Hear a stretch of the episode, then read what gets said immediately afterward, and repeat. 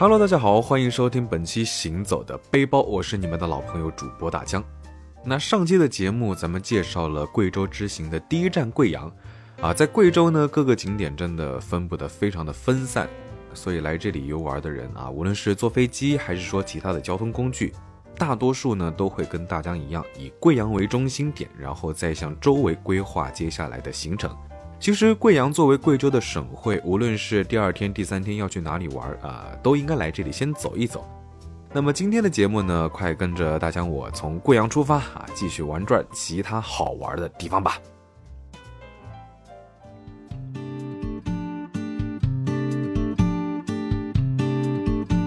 今天咱们的首站呢，就是来到了黄果树瀑布啊！不用羡慕国外有什么维多利亚瀑布啊、尼亚加拉瀑布啊等等等等，在咱们贵州就能够看到。去到这里呢，也有很多的办法，比如说坐高铁先坐到安顺西，然后再乘大巴过去。当然了，也可以自驾过去，但是你们也知道国庆期间的高速公路是有多堵啊啊！所以这个方法肯定被我们首先否决。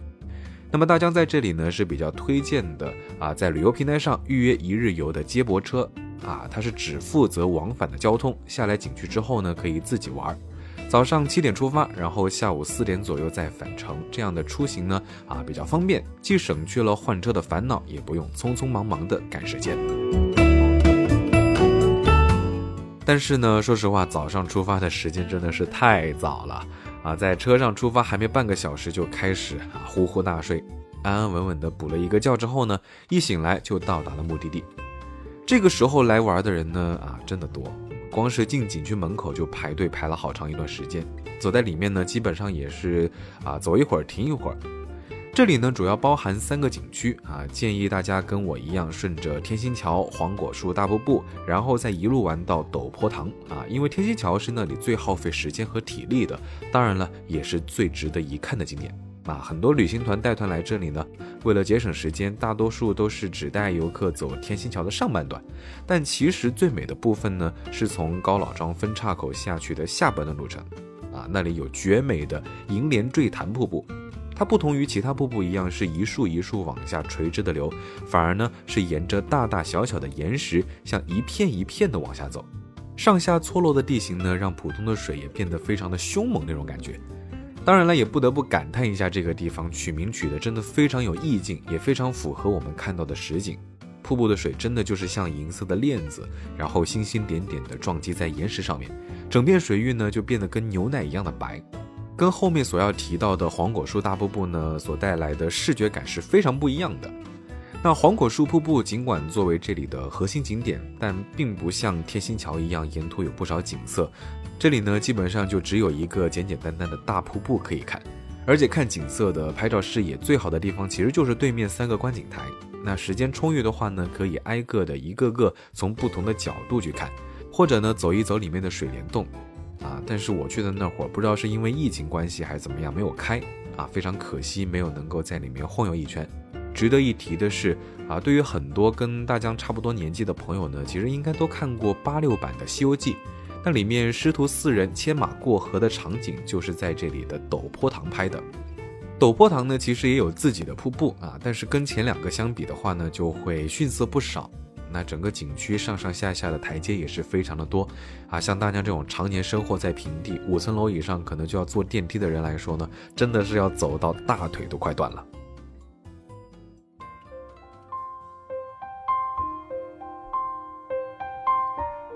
一整个景区逛下来呢，其实不知不觉就到了坐车返回贵阳的时间。上了车之后呢，也才是啊，终于能够好好喘口气休息一下。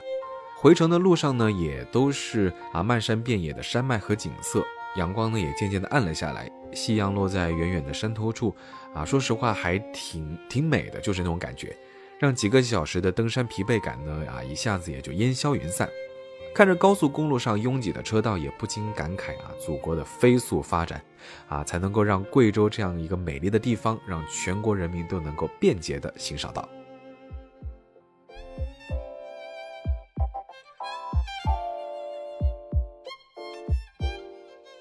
一路上呢，跟朋友唠唠嗑、吹吹牛呢，就回到了贵阳。其实本来打算在黄果树景区留宿一晚，但是看了周边并没有什么好的酒店，而且呢也没有什么值得夜游的地方，所以我们还是回到了出发地，打算逛一逛贵阳的青岩古镇，等着第三天起来再出发前往下一个景点。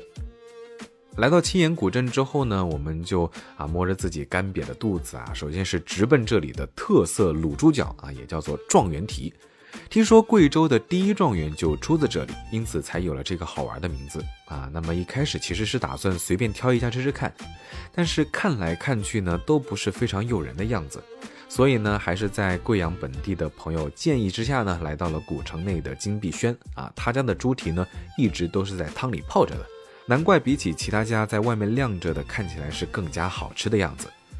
猪蹄切好以后呢，店员会给一份蘸料，那里面是青岩特色的双花醋啊，那也是这道美食的精华之一，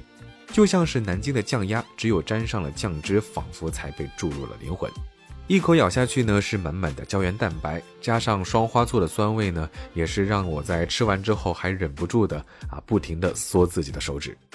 那么来到贵州呢，当然也得尝一尝当地的特色丝娃娃啊，它其实就是贵阳的一种素春卷，用薄薄如纸的面饼，根据自己的喜好包裹上不同的素菜，然后再从中间呢注入酸酸辣辣的酱汁，看起来跟东南亚的那种春卷还是有些相似的，然后吃起来呢也是非常的清新爽口，正好中和了猪脚的那么一点油腻感。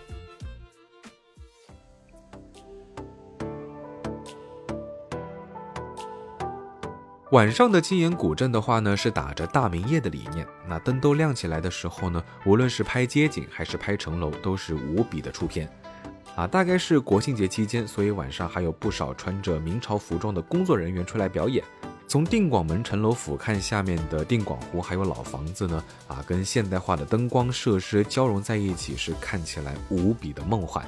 那这里拥有六百年历史的背街，是个近几年兴起的网红打卡地啊！一条以石头砌起来的老巷子，巷道呢是蜿蜒曲折，一条巷子满满的都是来拍照的人啊！一开始我还觉得没有什么啊，不就是一个普通的古镇的小巷吗？但后来听朋友介绍才知道呢，这里的特别之处在于啊，石头和石头之间其实并不是用水泥粘合的，而是用我们吃的糯米浆去把它们搭建起来。听他这么一讲呢，不知道是我心理作用还是怎么样，感觉空气中仿佛真的闻到了那个淡淡的糯米味。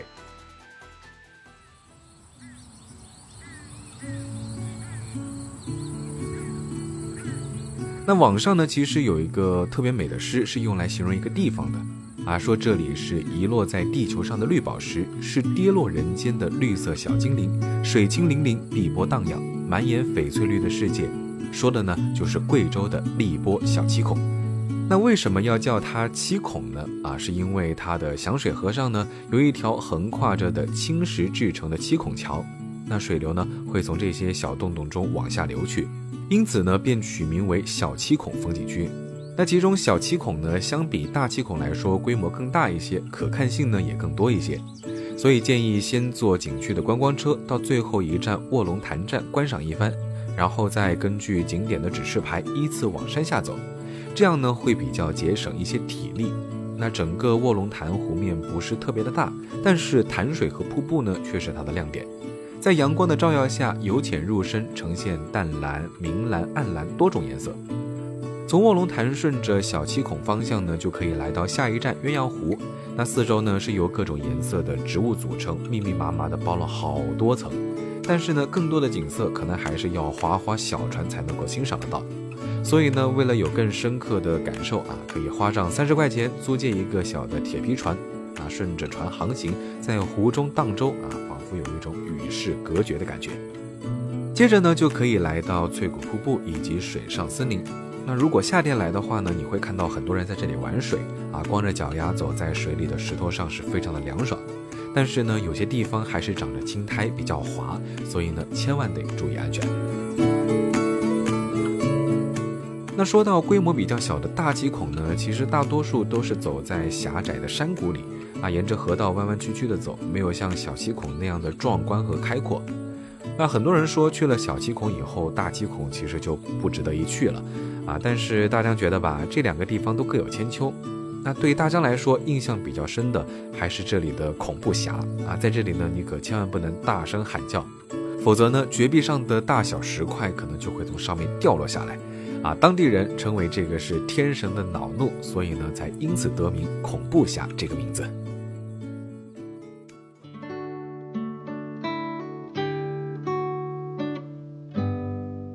逛完大小七孔呢，说实话，真的还是得抱怨一下啊，贵州的路途啊，距离啊，真的是太远太远了，光是乘坐交通的时间就占去了一大半。所以，如果想第一次就去贵州，尽可能玩到很多的地方的听众朋友们呢，啊，就得提前做好辛苦的准备。出发前呢，有朋友就跟我说，啊，我这个行程就太像赶场子了，前一个可能都没有玩得尽兴，就要出发前往下一个。啊，但是说实话，真的没有办法。网上的照片真的太漂亮了，哪个地方都不想放弃。这几天下来呢，真的是非常非常的辛苦，尤其是今天这期节目讲到的黄果树瀑布以及大小七孔的行程，啊，每天都是早出晚归，上班都感觉没有那么辛苦。如果让我再重新规划一次这次的旅行呢，我可能就会去掉黄果树瀑布，啊，并不是说这里不够漂亮，或者说不好玩。而是黄果树呢，其实就在贵阳的周边，下了飞机呢，甚至可以有直达的大巴可以过去，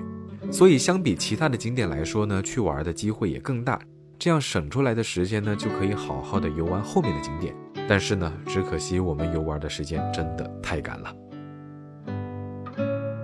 好了，这期节目说到这儿呢，就要告一段落了。那咱们下期呢，还是在贵州，大江呢将会带你们探访一下中国版的《千与千寻》，带你们远离城市的喧嚣，看星空，观夜景。感谢大家收听本期《行走的背包》，本节目是由喜马拉雅与 US Cup FM 联合制作播出。我是你们的老朋友主播大江，欢迎大家关注我的微博“千大江”，谦虚的谦，也欢迎大家关注我的微信公众平台，搜索“大江浪浪”就能够找到。当然了，也非常欢迎你扫描节目介绍里面的二维码，加我的微信，加入我的微信粉丝群，会有不定期的粉丝福利活动。大家浪啊浪，二零二零，我们接着浪起来吧！我们下期节目再见喽，拜了个拜。